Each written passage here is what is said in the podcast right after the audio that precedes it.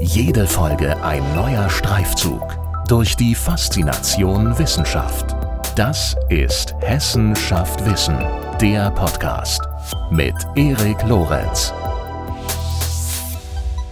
100 Folgen Hessen schafft Wissen. Herzlich willkommen zum Jubiläum. Wir sprechen in dieser Episode mit einem ganz besonderen Gast, unter anderem über ein Projekt, in dem mithilfe künstlicher Intelligenz und anderer moderner Technologien ein Monitoring-System geschaffen werden soll, das flächendeckend und präzise Daten sammelt und damit die Grundlage bildet für nachhaltigen Artenschutz und die Sicherung von Ökosystemen. Wie das gehen soll, das verrät uns in dieser Episode Professor Dr. Thomas Naus. Er ist Professor für Umweltinformatik am Fachbereich Geografie an der Philipps-Universität Marburg und seit Februar 2022 zudem und in allererster Linie, denn seitdem ruht seine Professur, deren Präsident. Außerdem ist er Sprecher des Löwe-Schwerpunkts Natur 4.0, in dessen Rahmen er Hightech-Sensoren in den Universitätswald von Marburg einbaut.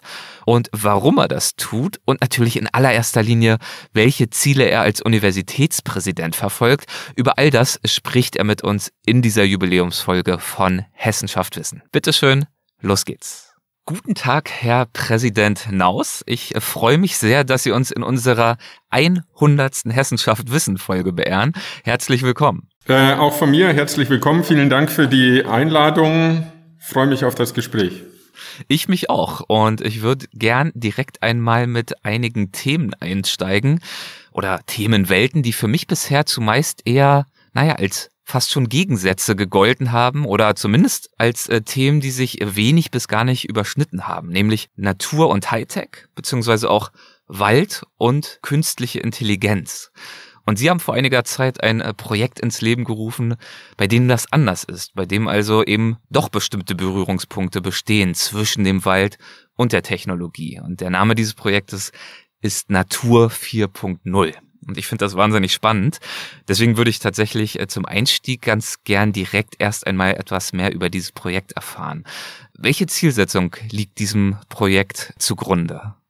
Ja, Natur 4.0, der Name sagt schon ein bisschen, angelehnt an das Internet der Dinge ist es so ein bisschen die Natur äh, der Dinge oder die Dinge der Natur. Wir wollen ein Pilotsystem entwickeln, mit dem wir besser verstehen können, wie es dem Wald gerade geht und wie es den Lebewesen im Wald gerade geht.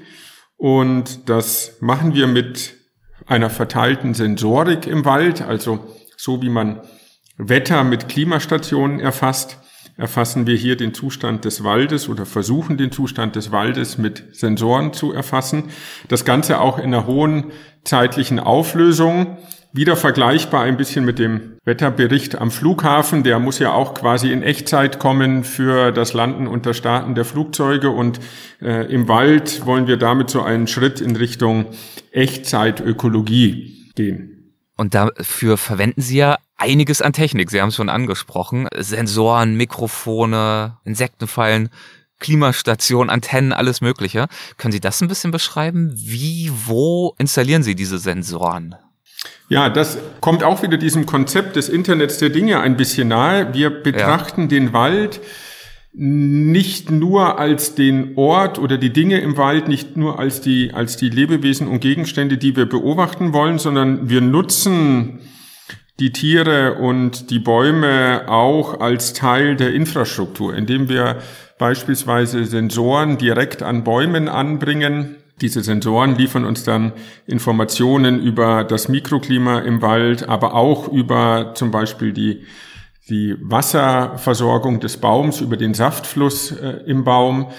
Wir besendern als anderes Beispiel Fledermäuse oder Vögel und nutzen die Vögel als Transportplattform oder die Fledermäuse, die die Sensorik durch den Wald fliegen und die Messungen, die an diesen Sensoren stattfinden, sei es Audiomessungen, sei es äh, Strahlungsmessungen, also Solarstrahlungsmessungen, gibt uns was über den Energieumsatz im Wald zum Beispiel, so eine Solarstrahlungsmessung, sei es Temperatur, Feuchte, sei es Bewegungsmuster, wo halten sich Tiere zu welcher Zeit auf, welche Flächen im Wald nutzen die besonders.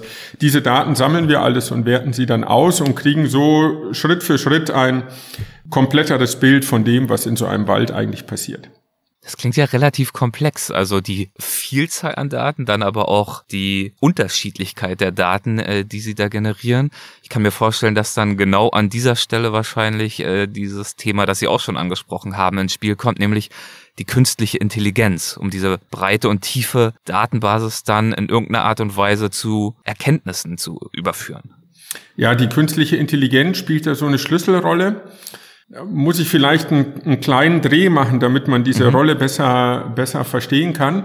Wir haben das Projekt so aufgesetzt, dass wir einerseits mal ganz klassisch in dem Wald Informationen erheben. Ganz klassisch bedeutet, Expertinnen oder Experten gehen in den Wald, schauen sich vor Ort den Zustand der Bäume an, stellen sich auf eine Lichtung, erfassen die Vögel, gehen nachts in den Wald, äh, schauen nach Fledermäusen zum Beispiel, die es dort gibt, hängen klassisch Insektenfallen in den Wald.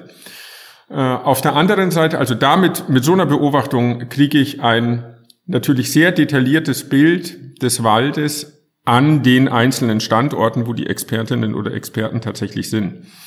Auf der anderen Seite, wenn ich jetzt aus der Fernerkundung auf diesen Wald schaue, also mit Satellitendaten zum Beispiel, dann kann man sich das so vorstellen, als würde man aus dem, aus dem Flugzeugfenster schauen. Man sieht den Wald von oben, man kann sehr schnell große Flächen erfassen, aber man sieht quasi erstmal die Bäume, man sieht keinen Vogel darunter, geschweige denn Insekten. Und mit Hilfe der Sensorik schließen wir jetzt diese Beobachtungslücke etwas zwischen diesen mhm. beiden Extremen. Mit Hilfe der Sensorik bauen wir aber auch einen Datensatz auf, den wir nutzen können, um Modelle der künstlichen Intelligenz, maschinelle Lernverfahren zu füttern. Und mit diesen Modellen können wir dann versuchen, etwas aus Fernerkundungsdaten herauszulesen, was wir mit bloßem Auge gar nicht so sehen können. Wir, wir sind sozusagen an dem unsichtbaren Signal in den Fernerkundungsdaten interessiert. Und die künstliche Intelligenz oder die Verfahren der künstlichen Intelligenz helfen uns eben aus einem Satellitenbild des Waldes abzuleiten, was für Tiere wohl in diesem Wald an welcher Position vorkommen könnten, wo bevorzugte Habitatbereiche in diesem Wald wären und dafür Unsichtbares in Anführungszeichen, es muss natürlich irgendwie in den Informationen drinstecken, aber Unsichtbares in den Satellitenbildern sichtbar zu machen, das ist das Haupteinsatzgebiet der, der künstlichen Intelligenz in diesem prototypischen Projekt.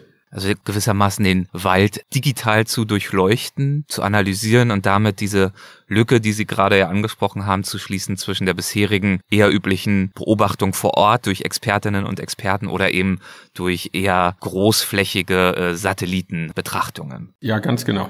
Okay. Und ähm, Sie haben gerade schon angesprochen, daran erkennt man dann oder auf diese Weise erkennt man dann zum Beispiel, wo sich Tiere befinden, wie sie sich bewegen, vielleicht auch, wie viel Sonneneinstrahlung in einem Wald stattfindet durch die äh, von Ihnen auch erwähnten Solarsensoren. Welche weitergehenden Erkenntnisse lassen sich aus diesen Beobachtungen dann äh, ableiten. Ich habe zum Beispiel online äh, auch die Formulierung gefunden, es solle mit diesem Projekt oder zumindest mit Hilfe dieses Projektes so eine Art Frühwarnsystem gegen das Artensterben erarbeitet werden. Das ist ja natürlich ein riesiges und mhm. äh, wahnsinnig komplexes Thema wiederum. Wie kann so eine Art von Projekt dabei helfen? Hängt jetzt auch wieder davon ab, welchen, welchen Teil des Datensatzes uns wir anschauen. Wenn mhm. wir die Satellitendaten anschauen, die Satellitendaten geben uns Eignungsräume als Information. Also mit der künstlichen Intelligenz und den, den Sensordaten als Training können wir eine Karte erstellen von Eignungsräumen für gewisse Arten und mit einer gewissen Wahrscheinlichkeit finden wir die Arten dann auch dort. Ein Schritt detaillierter und da kommen wir jetzt in das laufende Sensornetzwerk tatsächlich rein können wir einzelne Arten, wenn wir zum Beispiel Fledermäuse oder Vögel besendet haben, auch in ihrem Tages- und Nachtgang verfolgen. Also wo leben diese Arten im Wald? Wie jagen sie? Wohin fliegen sie, um zu jagen? Das kann man aus den Flugmustern äh, dann herauslesen. Das sind zeitlich sehr hoch aufgelöste Daten. Also wir kriegen minimal jede Sekunde eine Position von, von diesen Tieren und können sie also sehr genau beobachten. Und Je nachdem, was uns jetzt interessiert, Sie sagten Frühwarnsystem für, für Artenverlust. Wenn wir mal in ein ganz frühes Frühwarnsystem gehen, dann können wir uns solche Zeitreihen der, der Bewegungsdaten oder auch Zeitreihen der Wasserversorgung von Bäumen vielleicht so ein bisschen vorstellen wie, wie der Datenstrom, der aus einem Flugzeugtriebwerk kommt. Äh, ein Flugzeugtriebwerk sendet die ganze Zeit ganz viele technische Daten, wie es ihm quasi geht. Und mit Hilfe von Analyseprogrammen kann man in der, in der Luftfahrt deshalb schon lange bevor ein Triebwerk ausfallen würde, tatsächlich erkennen, da stimmt irgendwas nicht und dann wechselt man es bevor es zu einem Unfall kommt. Und so können wir auch, wenn wir, wenn wir solche fein aufgelösten Zeitreihenbeobachtungen haben, auch wieder mit Methoden der künstlichen Intelligenz Feinheiten in diesen Zeitreihen identifizieren, wo vielleicht eine gewisse Störung auf einmal dazu führt, dass sich Bewegungsmuster ändern oder wo eine Störung jetzt im Sinne von einer Trockenheit zum Beispiel dazu führt, dass sich die Wasserversorgung von Bäumen ändert und das noch lange bevor wir tatsächlich sehen können, dass der Baum geschädigt ist. Okay, verstehe. Äh, bei welcher Art von Ergebnis würden Sie sagen im Nachhinein, ja, dieses Projekt Natur 4.0, das war ein voller Erfolg? Also unser erstes Ziel war ja einmal überhaupt diese Idee der Sensorik im Wald zu verwirklichen, auch mit mhm. einem Ansatz, wo wir sehr kostengünstige Sensorik in den Wald gebracht haben, weil es immer darum ging, möglichst viel Sensorik in die Fläche zu bekommen. Also wir haben quasi im Baumarkt oder im Elektromarkt Sensorik zusammengekauft und haben daraus dann so Sensorboxen zusammengebaut und die zum Kommunizieren und zum Messen bringen und dann auch etwas zu messen, was tatsächlich von den Expertinnen und Experten ähnlich im Wald eingeschätzt war. Das ist schon mal ein erster großer Erfolg. Und darauf aufbauend, und das freut mich auch, äh, konnten wir Methoden und Techniken und Sensorboxen, die wir in diesem Projekt entwickelt haben oder von anderen Forschungskolleginnen und von, von Forschungskollegen angepasst und dann verwendet haben, jetzt auch schon in Folgeprojekten wieder nutzen. Gibt ein großes Biodiversitätsschwerpunktprogramm der DFG zum Beispiel, Biodiversitätsexploratorien heißt das. Da haben wir jetzt äh, knapp 100 Flächen Beobachtungsflächen mit dieser neuen Sensorik ausgestattet. Es gibt jetzt im Januar startet äh, eine Ausgründung, ein Spin-off äh, aus dem Bereich hier vor allem Sensorboxen zur Beobachtung von Fledermäusen, auch mit Blick auf Windkraftanlagenuntersuchungen. Also um schnell einfach Informationen zu erhalten, ist an einem bestimmten Ort es es möglich, eine Windkraftanlage zu bauen. Mit was für Störungseinflüssen muss ich dadurch rechnen? Und, und damit haben wir es, glaube ich, schon geschafft, von einer Konzeptidee äh, und einer von Neugier letztendlich getriebenen Forschung auch in eine Anwendung zu kommen, die, die von, von der tatsächlichen Praxis jetzt auch genutzt wird. Mhm, ja, und ich glaube, also wenn Sie von wir sprechen, wie jetzt gerade in diesem Projekt, sind damit ja durchaus auch mehrere Fachdisziplinen gemeint. Welche wissenschaftlichen Disziplinen stecken hinter diesem Projekt? Also die Expertinnen und Experten, die im Wald vor Ort gearbeitet äh, haben oder unter anderem im Wald vor Ort gearbeitet haben, die kamen hauptsächlich aus der Ökologie, aus mhm. der Biologie und Ökologie und um diese Gruppe herum waren Informatikerinnen und Informatiker äh, an diesem Projekt beteiligt. Es waren solche äh, Umweltinformatiker wie, wie aus meiner Arbeitsgruppe beteiligt. Es waren Leute aus der Klimaforschung äh, an diesem Projekt. An Fachdisziplinen jetzt hier an der Universität aufgeteilt wären das Fachbereiche gewesen wie die Geografie, wie die Ge Biologie, wie die, wie die Informatik. Und um auch die Bildungskomponente von so einem Forschungsprojekt zu stärken, äh, war auch die Geografiedidaktik mit in dieses Projekt involviert. Wenn wir jetzt über dieses Verweben von Natur und Technik, von äh, künstlicher Intelligenz und Wald sprechen gerade und davon ausgehend mal einen etwas weiter gefassten Blick in die Zukunft wagen, trauen Sie sich zu oder tun Sie das gelegentlich, darüber nachzudenken, wie sich die Digitalisierung im weiteren Verlauf zum einen insgesamt auf die Natur auswirken könnte, auf unser Verständnis, auf unseren Umgang mit der Natur und vielleicht sogar auch auf die Natur des Menschen? Gibt es da wesentliche hm. Wirkmechanismen, die Sie sehen oder über die Sie nachdenken, Herausforderungen? Also ich glaube, im Bereich der, der Naturbeobachtung, da stehen wir erstmal vor so einem Weg, wie wir ihn in der, in der Klimatologie oder in der Meteorologie eigentlich schon hinter uns haben, nämlich von ja manuellen Wettermeldungen, Wetterbeobachtungen von einzelnen Personen hin zu vollautomatisierten Stationsnetzwerken, deren Daten auch wieder mehr oder weniger vollautomatisiert mit Satellitendaten verschnitten werden, mit Bojendaten auf dem Meer verschnitten werden äh, und letztendlich in Prognosemodelle eingefüttert werden, um dann die Wettervorhersage für, für die nächsten ein, zwei Tage zu machen oder auch um langfristig Klimamodelle zu validieren. Ich glaube, das ist schon der nächste Schritt erstmal, der in der Umweltbeobachtung oder in dieser naturschutzfachlichen Beobachtung ansteht, also so eine, eine Skalierung und Operationalisierung des Monitorings. Von daher hat es, glaube ich, erstmal eine ganz gute Auswirkung oder zumindest keine schlechte Auswirkung auf die Natur, wenn wir über solche Zeitreihenanalysen und zeitreihen Daten ein besseres Verständnis noch davon bekommen, wie es unserer Natur eigentlich flächendifferenziert geht. Wir saßen mal vor ein paar Jahren in Frankfurt zusammen und haben überlegt, was eigentlich so die, die Knackpunkte in der Biodiversitäts- und Naturschutzforschung sind. Und wir kamen an vielen Stellen immer wieder auf, auf Datengrundlage zu sprechen. Und ich glaube, mit so einem Netzwerkansatz kann man die Datengrundlage auf jeden Fall verbessern und dann auf, auf Basis dieser verbesserten Datengrundlage auch Wissenslücken, die wir haben, schließen oder auch Maßnahmen, die wir treffen, tatsächlich evaluieren. Also wie wirken diese Maßnahmen im nächsten Jahr, im übernächsten Jahr und so weiter. Was ja wahnsinnig wichtig ist, auch äh, die Wirkmechanismen aus Ursache und Wirkung besser zu verstehen. In der Ökologie natürlich oftmals wahnsinnig schwierig, weil die Netzwerke eben so komplex sind. Ja, und weil mhm. einfach ein Impuls an der einen Stelle oder eine Störung an der anderen Stelle eine gewisse Zeit braucht, bis es sich in, in Rückkopplungsschleifen an einer anderen Stelle zeigt. Sie hatten gerade bei Ihrer Erläuterung auch das Beispiel der äh, Klimaforschung mit aufgeführt, das ja, soweit ich weiß, auch in der Tat eher eine technologieorientierte Herangehensweise an die Natur ist. Und äh, Sie kommen ja ursprünglich aus der Klimaforschung. Wo lagen da Ihre Schwerpunkte? Ja, ich komme eigentlich daher, ja. Äh, der Schwerpunkt lag in der Atmosphärenfernerkundung, also die Natur in Anführungszeichen oder die Erdoberfläche war eigentlich eine Störgröße, die ich aus den Beobachtungsdaten erstmal rausrechnen musste, damit ich am Ende nur noch das Wolkensignal habe.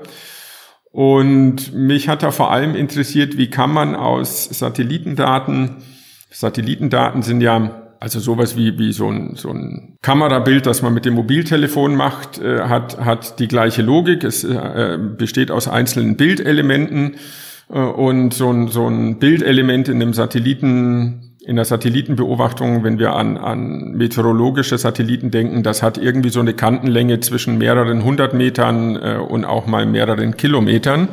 Und wie kann man also aus so einem sehr grob aufgelösten Bild Aussagen darüber treffen, wie groß zum Beispiel die Wolkentropfen in einer Wolke sind.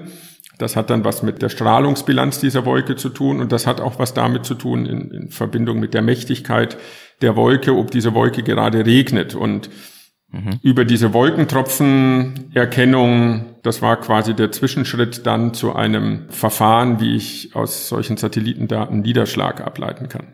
Satellitendaten, Klima, Technik. Was würden Sie rückblickend sagen? Wie haben sich diese Interessen bei Ihnen äh, herausgebildet?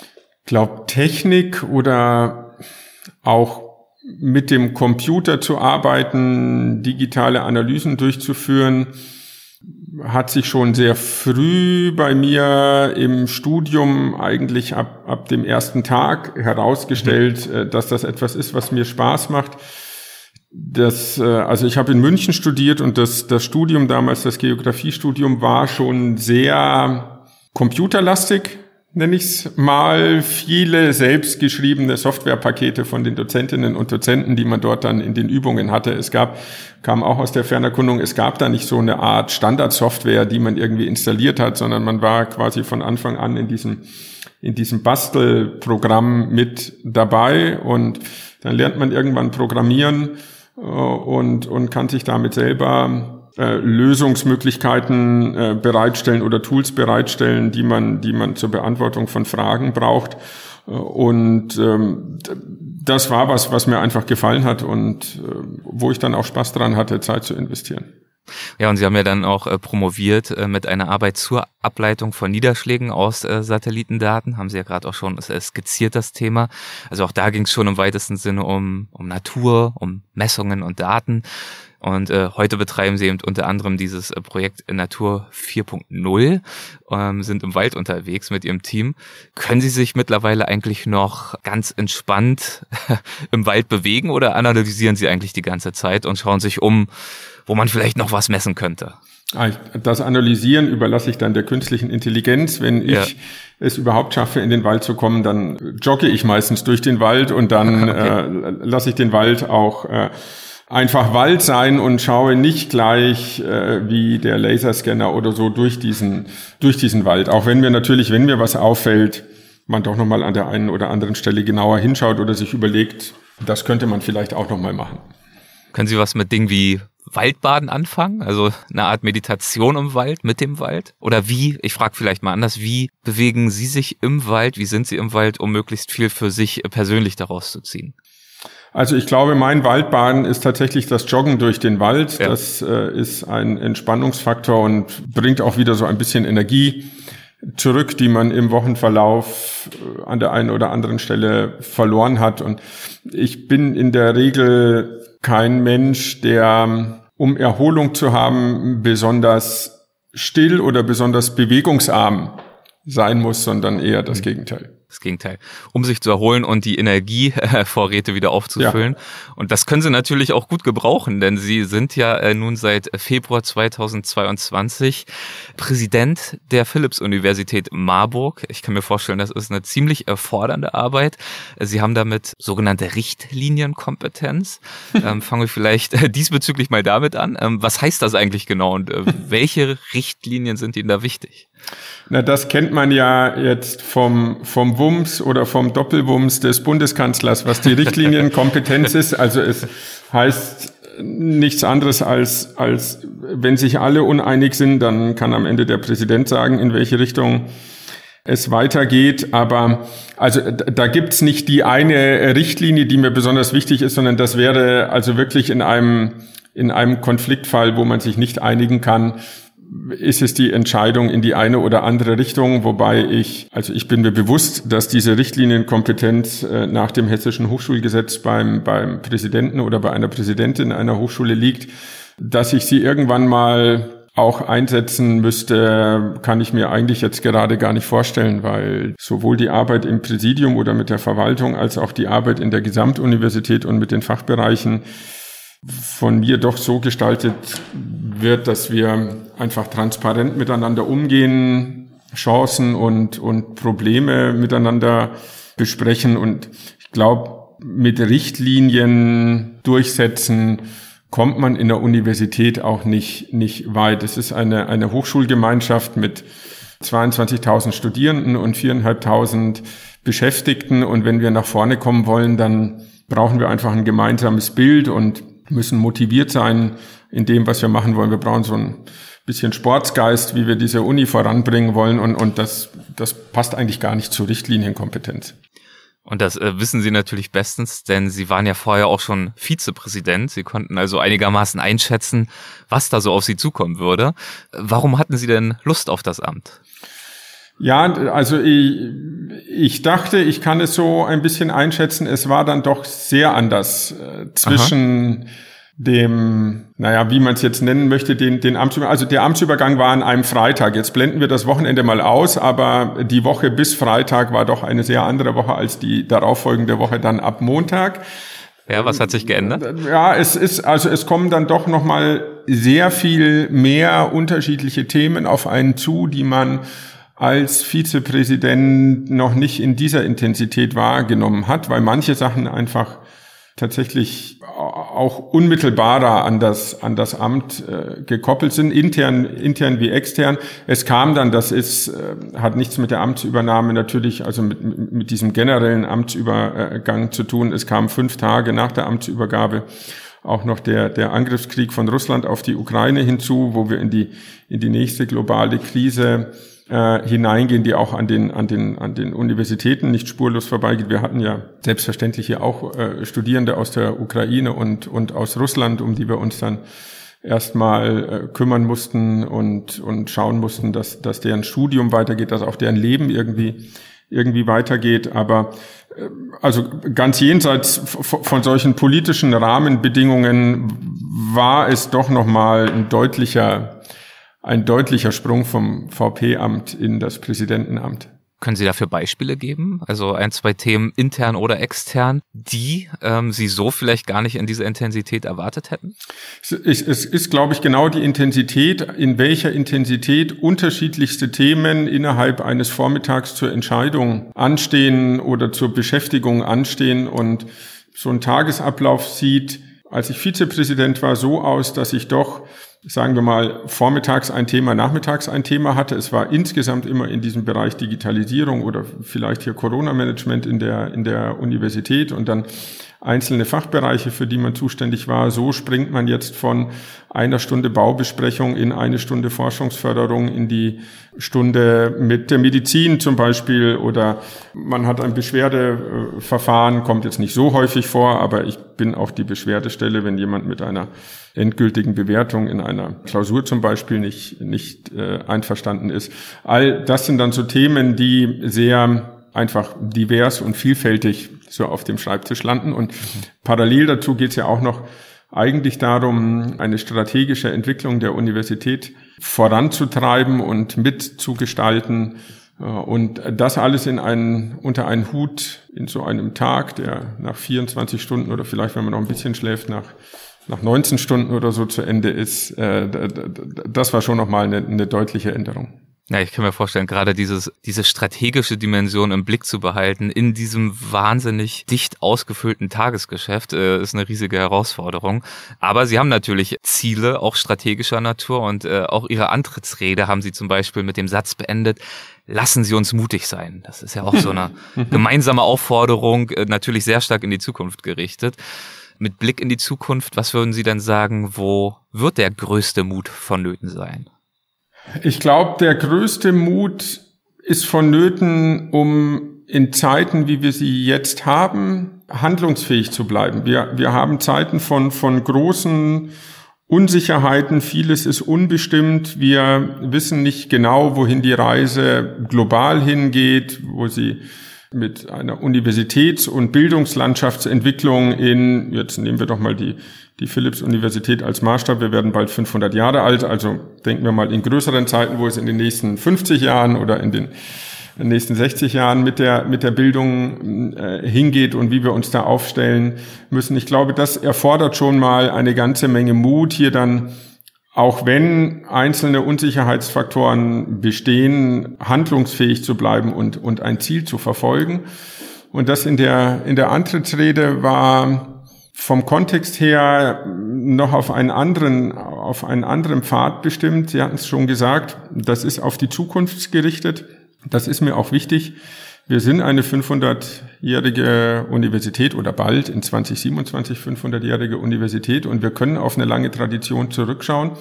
Die Zukunft fliegt in der anderen Richtung und wenn wir an Forschung zum Beispiel denken, an Neugier geleitete Forschung, dann, dann betreten wir damit ja auch jeden Tag wieder einen neuen Pfad. Wir wissen nicht genau, was hinter der nächsten Kurve dieses Forschungswegs ist oder wenn wir den Hügel hochgekommen sind, ob danach nicht nochmal ein Hügel kommt, über den wir drüber müssen, bis wir die Lösung für unser Problem gefunden haben. Und auch dafür braucht es, glaube ich, einen gewissen Mut, nicht sich mit dem zufrieden zu geben, was man schon alles erreicht hat, sondern immer wieder den neuen Weg zu gehen, der Neugierde zu folgen und immer wieder etwas Neues entdecken zu wollen, auch wenn man nicht genau weiß, was auf dem Weg so alles passiert, bis man das entdeckt hat. Sie hatten äh, das Alter der Philipps-Universität Marburg angesprochen, äh, rund 500 Jahre. Was würden Sie sagen, macht die Philipps-Universität aus? Was zeichnet sie aus, wenn wir uns vielleicht mal die historische Dimension anschauen, vielleicht auch die Gegenwart und vielleicht auch einen Blick in die Zukunft wagen? Na, also Kleine Frage, ich weiß, mal so zwischendurch gestellt. Historisch muss ich natürlich sagen, äh, wir sind die älteste Universität in Hessen. Wir sind 1527 gegründet und es ist auch die erste protestantische Universität der Welt, die bis heute Bestand hat. Diese Nische konnten wir uns äh, durch die glückliche Gründungsfügung sozusagen erarbeiten oder die wurde uns geschenkt. Ich glaube, was die Uni ausmacht, sie wurde ja damals auch mitten in der Stadt gegründet und das ist schon etwas Besonderes, glaube ich, in Marburg, dass wir einen sehr nahtlosen Übergang zwischen historischen und ähm, alten Gebäuden haben und ganz modernen Gebäuden, dass wir einen nahtlosen Übergang haben zwischen Flächen, die der Universität gehören äh, und Flächen, die der, die der Stadt gehören. Der Oberbürgermeister hier sagte immer, Marburg hat keine Universität, sondern Marburg ist eine Universität. Mhm.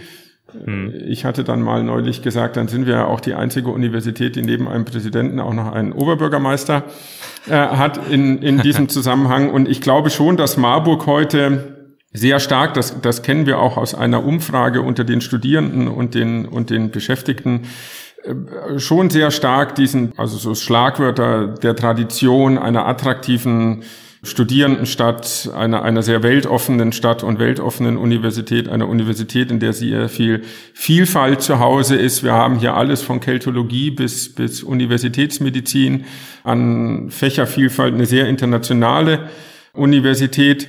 Und für die Zukunft würde ich sagen, das ist auch so eine Marburger Eigenschaft. Wir nehmen, glaube ich, die gute Forschung, die wir machen und die sehr gute Lehre, die wir hier machen und äh, das Innovationspotenzial, was in der Universität steckt, als viel zu selbstverständlichen. Das ist so ein bisschen der protestantische Geist dieser, dieser Universität und sich das bewusst zu machen und daraus auch Energie zu schöpfen für das Neue, das ist, das ist, glaube ich, etwas für die Zukunft, in der wir eigentlich so das Bild haben, impulsgebend zu sein für, für Menschen, für die Gesellschaft, damit die Menschen die Welt von morgen positiv gestalten können. Wie kann das gelingen, in diese Richtung äh, voranzukommen als Universität? Ja, Universitäten sind ja doch sehr, jetzt nicht nur die Philipps-Universität, sehr zentrale Orte im Wissenschaftssystem. Es ist, mhm. an der Universität kommt Grundlagenforschung und Anwendung und Bildung zusammen. Das gibt es in keiner anderen wissenschaftlichen Einrichtung. Es, es gibt natürlich exzellente Grundlagenforschung, zum Beispiel bei Max Planck, aber da fehlt die andere Hälfte der Bildungsseite. Das kommt hier zusammen. Es ist so ein Ort, wo ein Wissensaustausch sehr, sehr unmittelbar über, über die Generationen erfolgt und also deshalb finde ich das Impulsgebende auch so wichtig. Wir bilden ja nicht aus für ein bestimmtes Berufsfeld. In ganz wenigen Fällen. Also ein Medizinstudium ist sehr stark natürlich darauf ausgerichtet, am Ende Ärztin oder Arzt zu werden. Man kann aber genauso gut auch Geschäftsführerin oder Geschäftsführer eines Krankenhauses werden mit einem, mit einem Medizinstudium. Aber in vielen anderen Fällen ist, ist das Berufsbild ja sehr viel diffuser. Studierende von heute werden später in ihrem Leben sehr viel häufiger die Jobs wechseln äh, und, und vielleicht auch ganz andere Tätigkeitsfelder von einem Job zum nächsten sich erschließen. Und Umweltinformatiker, die Hochschulpräsidenten werden. Und zum Beispiel Informatiker, die auch Unipräsident werden. Und da quasi das, das, das, das Rüstzeug und so einen offenen Geist mitzugeben und so ein Vertrauen mitzugeben. Ich habe gelernt, wie ich etwas, das ich noch nicht kenne, mir selbst erarbeiten kann äh, im Studium. Ich habe diese, diese Impulse bekommen, mach was mit, mit deinen Fähigkeiten. Das ist, glaube ich, das Wichtige, was wir, was wir im, im Bildungsbereich und im, im Studiumbereich den, den Studierenden von heute mitgeben müssen, die dann irgendwann in 30, 40 Jahren die, die Probleme des Klimawandels oder des Umweltwandels auch lösen müssen. Kommt Hochschulen nach Ihrem Verständnis damit äh, durchaus auch grundsätzlich die Rolle zu, unsere Gesellschaft in eine moderne, was auch immer das dann konkret heißt, äh, Richtung weiterzuentwickeln? Glaubt die, also die Gesellschaft muss sich selbst weiterentwickeln. Und unsere Studierenden oder auch unsere, unsere Mitarbeiterinnen und Mitarbeiter, die Wissenschaftlerinnen und Wissenschaftler, die stehen ja nicht neben der Gesellschaft, die sind mitten in dieser, in dieser Gesellschaft drin, aber mit den naja, wieder mit den Impulsen, die wir Ihnen hier geben, haben Sie natürlich die Möglichkeit, erstmal in Ihrem Einflussbereich, und das ja gar nicht vorgegeben, in Ihrem Einflussbereich so zu wirken, wie Sie das für richtig halten und ich hoffe, sie wirken in einem positiven Sinne äh, auf, auf die Welt ein mit ihren Talenten und dann, dann kann das quasi schrittweise größer machen, äh, werden, wie so, wie so konzentrische Kreise, die, die wachsen. Von daher ist, ist, glaube ich, die Rolle der Hochschule nicht die Gesellschaft weiterzuentwickeln, sondern die, die Individuen in dieser Gesellschaft dazu zu befähigen, verantwortungsvoll und nach den eigenen Interessen heraus eine diverse Gesellschaft zu gestalten, so divers wie die auch in der Uni, in der Forschung und in ihren Mitgliedern ist. Mit Blick auf äh, die Zukunft der Hochschule äh, haben Sie mal gesagt, es solle, jetzt wird es wieder etwas konkreter, es soll immer mehr zwischen den Fächern gedacht werden. Das äh, erinnert mich auch daran, worüber wir vorhin gesprochen haben kurz, nämlich dass er zum Beispiel auch das Projekt Natur 4.0 ein recht interdisziplinäres ist. Und interdisziplinär, das ist ja zum Teil fast schon äh, zu so einer Art Buzzword äh, verkommen. Alle wollen interdisziplinär sein. Wie blicken Sie auf diesen Begriff? Was bedeutet er für Sie und was nehmen Sie sich in dieser Hinsicht vor für die Hochschule? Ich kann mit dem Begriff sehr gut leben und ob man jetzt inter- oder transdisziplinär sagt und, und Feinheiten damit abgrenzt, äh, ist für mich auch beides okay. Mhm. Ich glaube, für mich, also das Wichtige für mich ist, dass wir in vielen komplexen Herausforderungen, die wir haben, Klima- und Umweltwandel ist nur eines davon, wir nicht weiterkommen, wenn wir innerhalb einer Disziplin nur denken. Ich glaube, die einzelne Disziplin ist ganz entscheidend dafür, dass wir in einem Element wirklich sehr, sehr gut Bescheid wissen und, und in einem Methodenspektrum, in einem Wissensspektrum sehr gut aufgestellt sind. Von daher ist für mich also ein, ein, Studium und die Auseinandersetzung und, und die Talentförderung in einer gewissen Disziplin immer noch die Voraussetzung dafür, dass man irgendwann interdisziplinär oder transdisziplinär arbeiten kann.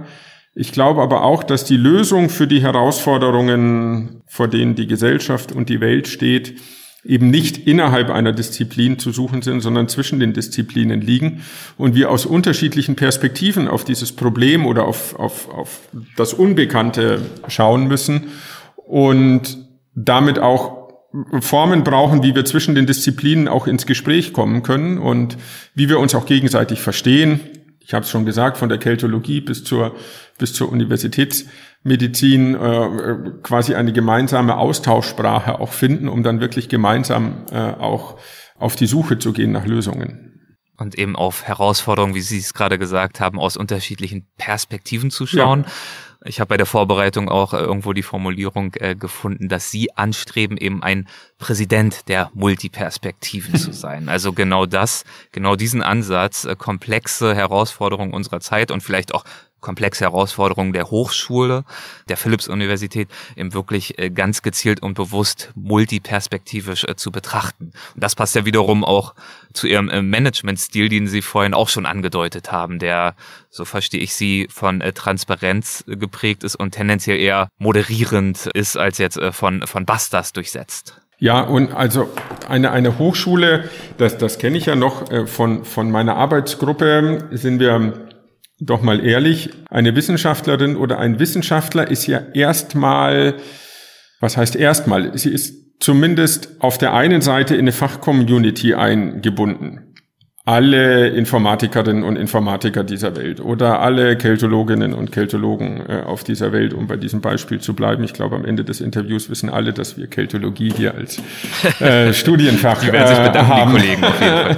äh, also sie ja. sind erstmal in die Fachcommunity äh, eingebunden. Dann gibt's ja so eine Organisationsform an den Universitäten, das sind dann Fachbereiche oder in in anderen Bundesländern Fakultäten. Das ist äh, wieder so ein, ein Gruppenzusammenschluss von ähnlichen Disziplinen. Und dann gibt's die Universität außen äh, herum. Und diejenigen, die Universität in der Forschung und in, in der Lehre hauptsächlich gestalten, unmittelbar im Kontakt mit den Studierenden, das sind die Arbeitsgruppen und die, die den Rahmen dafür vorgeben, das ist zum Beispiel ein Dezernat für Studium und Lehre, äh, das, das hier unterstützt. Und am Ende des Tages müssen, müssen all diese Menschen gut zusammenarbeiten und die gleichen Ideen verfolgen und sich gleich unterstützen. Und deshalb ist mir das Bild immer, bringe ich hier auch immer mal wieder von so einer Fußballmannschaft. Und Marburg ist jetzt nicht unbedingt der FC Bayern, sondern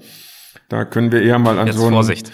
lockeren Straßenfußballclub äh, denken, äh, wo es einfach darum geht, äh, auch in also einfach in einem Teamgeist äh, äh, ein, ein Erfolg zu haben und sich gegenseitig äh, zu helfen, um den Ball dann auch ins Tor zu spielen. Ähm, Sie sind, wir haben es erwähnt, Präsident der ältesten hessischen Hochschule. Was bedeutet Ihnen ganz persönlich dieses Amt?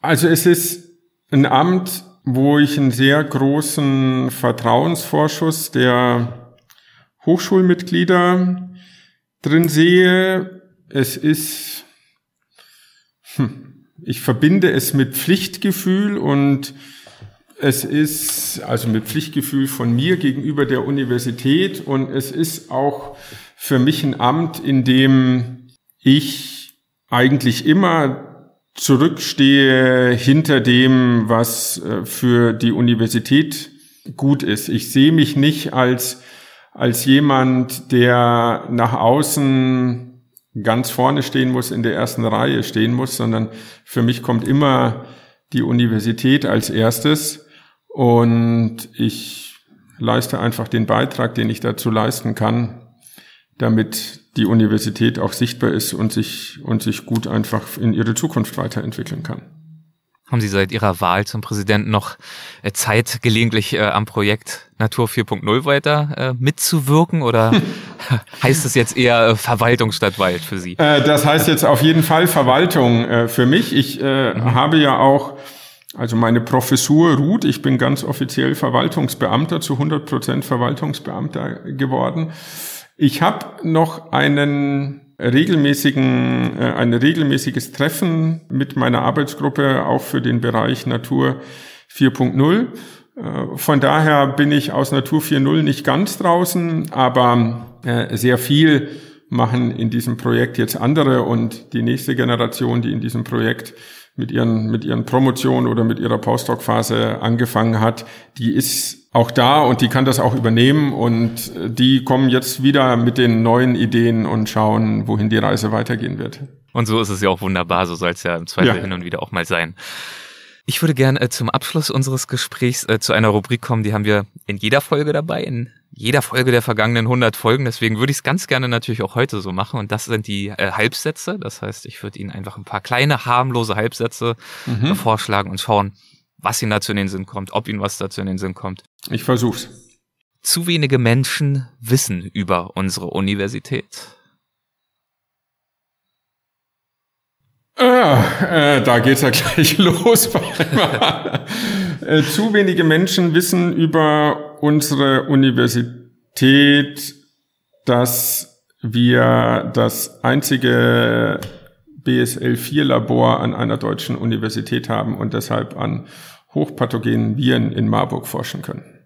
BSL 4 Labor heißt was? Das ist äh, die höchste Stufe, also für Biosafety Level, das ist die höchste Stufe eines Sicherheitslabors, eines medizinischen Sicherheitslabors, äh, in äh, der man eben Viren erforschen kann, wie Ebola, wie das Marburg-Virus, deshalb kennen es vielleicht doch ein paar mhm. äh, Marburger. Und vielleicht wissen auch, wenn ich den Halbsatz noch machen darf, weil ich hier gerade aus dem Fenster schaue, zu wenige Menschen, dass das Marburger Schloss der Universität gehört. Hm, ach, schön. Okay, dann haben wir das jetzt erfahren. Und natürlich äh, wissen natürlich auch viel zu wenig Menschen, dass es eben die Keltik gibt in Marburg. Aber das Problem ja. haben wir jetzt ja auch. Die gelöst. Keltologie, glaube ich, haben wir jetzt, äh, das weiß jetzt jeder, dass wir die hier haben. Zu meinen Vorbildern im Management beziehungsweise als Führungskraft gehört gar nicht eine explizite Person, aber so ein Trainer, der auf seine Mannschaft hört und die Mannschaft motiviert und im Zweifel ihr auch mal den Rücken frei hält. Zu den wesentlichen Stärken der deutschen Wissenschaft gehört aus meiner Sicht, dass wir es uns leisten, Grundlagenforschung, anwendungsorientierte Forschung und Bildung zusammenzudenken und damit die Grundlage schaffen, echte Innovationen immer wieder neu hervorzubringen. Für Universitäten wie unsere sehe ich die größten Chancen der Digitalisierung in?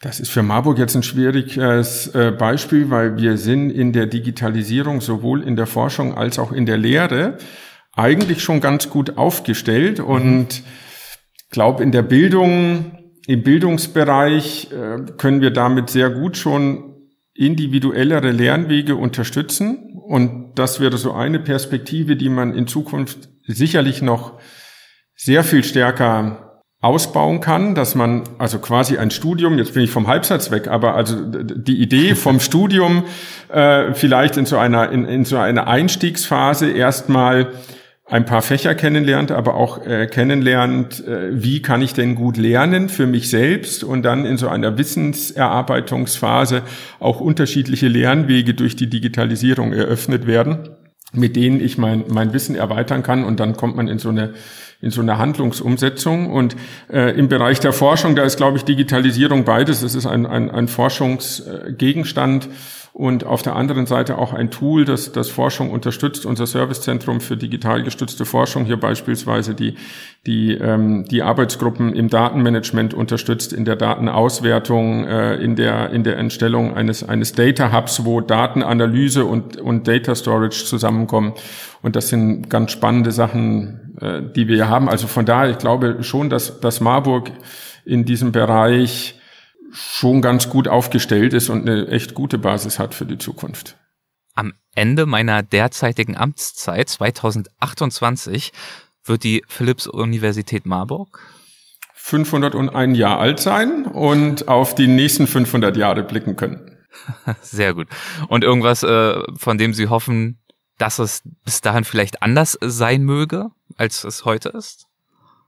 Ich möchte keine andere Universität als die Marburger Universität hier haben. Ich möchte eine Universität haben, die genau das macht in, in, in 2028, nämlich nachdem sie in 2027 ihr 500-jähriges Jubiläum gefeiert hat und dabei auch natürlich äh, zurückgeblickt hat äh, mit Mut nach vorne schaut und die nächsten wissenschaftlichen Fragen dieses Jahrhunderts angeht. Wunderbar. Das klingt gut. Ich wünsche Ihnen viel Erfolg für die weitere Amtszeit und äh, danke Ihnen herzlich für Ihre Zeit und für das Gespräch. Herzlichen Dank. Bitteschön. Hessen schafft Wissen, der Podcast.